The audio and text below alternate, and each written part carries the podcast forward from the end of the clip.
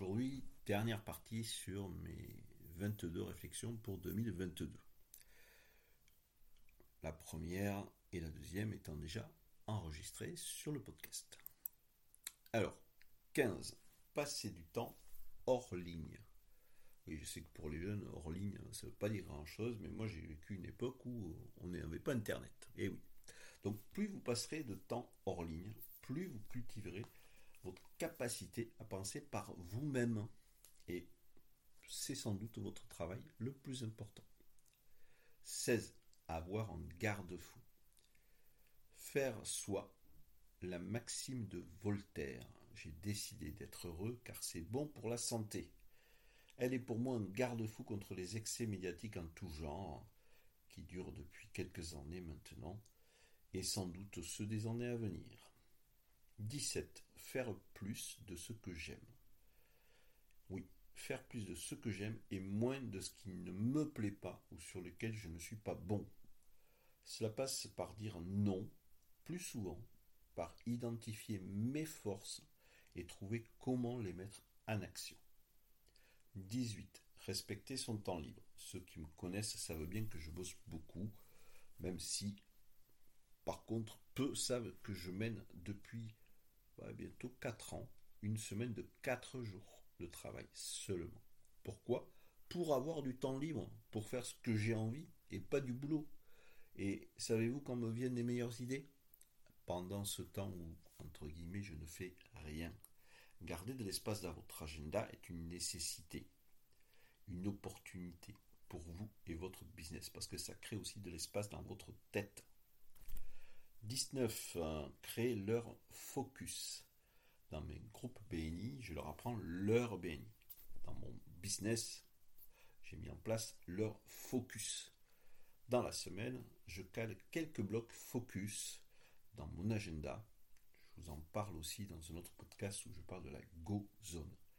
Pas de distraction. 60 minutes de deep work sur un dossier à sortir, un projet important, peu importe. Quelque chose qui compte pour vous. Et une de mes clés de réussite est là, dans ces 20%, voire moins de temps qui produisent 80, voire plus de résultats. Merci, merci Pareto. Voilà. 20. Trouver la plus petite action. On a eu de la chance finalement avec euh, ce Covid de passer plus de temps à la maison. J'en ai profité pour revisiter mes activités. Et voici le filtre que j'utilise pour faciliter l'atteinte de mes objectifs en restant zen. Pour chaque projet important, je regarde quelle est la plus petite prochaine action qui aura l'effet le plus grand et le plus rapide si possible. Et je focalise tous mes efforts là-dessus. 21. Recycler les idées. Ça, c'est une autre idée de la réussite. En tout cas, de la mienne. Recycler, détourner, mixer les idées, les concepts, les bonnes pratiques. Prenez du temps pour regarder, analyser ce qui fonctionne bien dans un autre secteur que le vôtre et trouver comment l'intégrer, l'adopter dans votre business.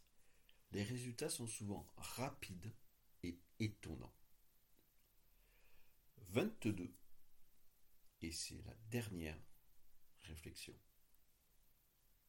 J'aimerais que vous fassiez comme moi une place dans votre agenda hebdomadaire ou mensuel, ou peut-être trimestriel pour commencer, pour avoir ce genre d'espace de réflexion, de créativité finalement. Appliquez-le à ce que vous voulez, au niveau perso, au niveau pro. Vous savez, on parle souvent d'étanchéité, de la sphère pro, de la sphère perso. Pour moi, c'est du bullshit. Vous êtes un unique. Donc c'est comment vous voulez vivre finalement différemment, de façon plus épanouie. En tout cas, voilà, j'ai été ravi de partager avec vous ces réflexions. Consommez-les sans modération pour 2023. Prenez ce qui vous semble bon pour vous. Expérimentez aussi. Donnez-vous le droit de d'essayer. Et puis euh, voilà.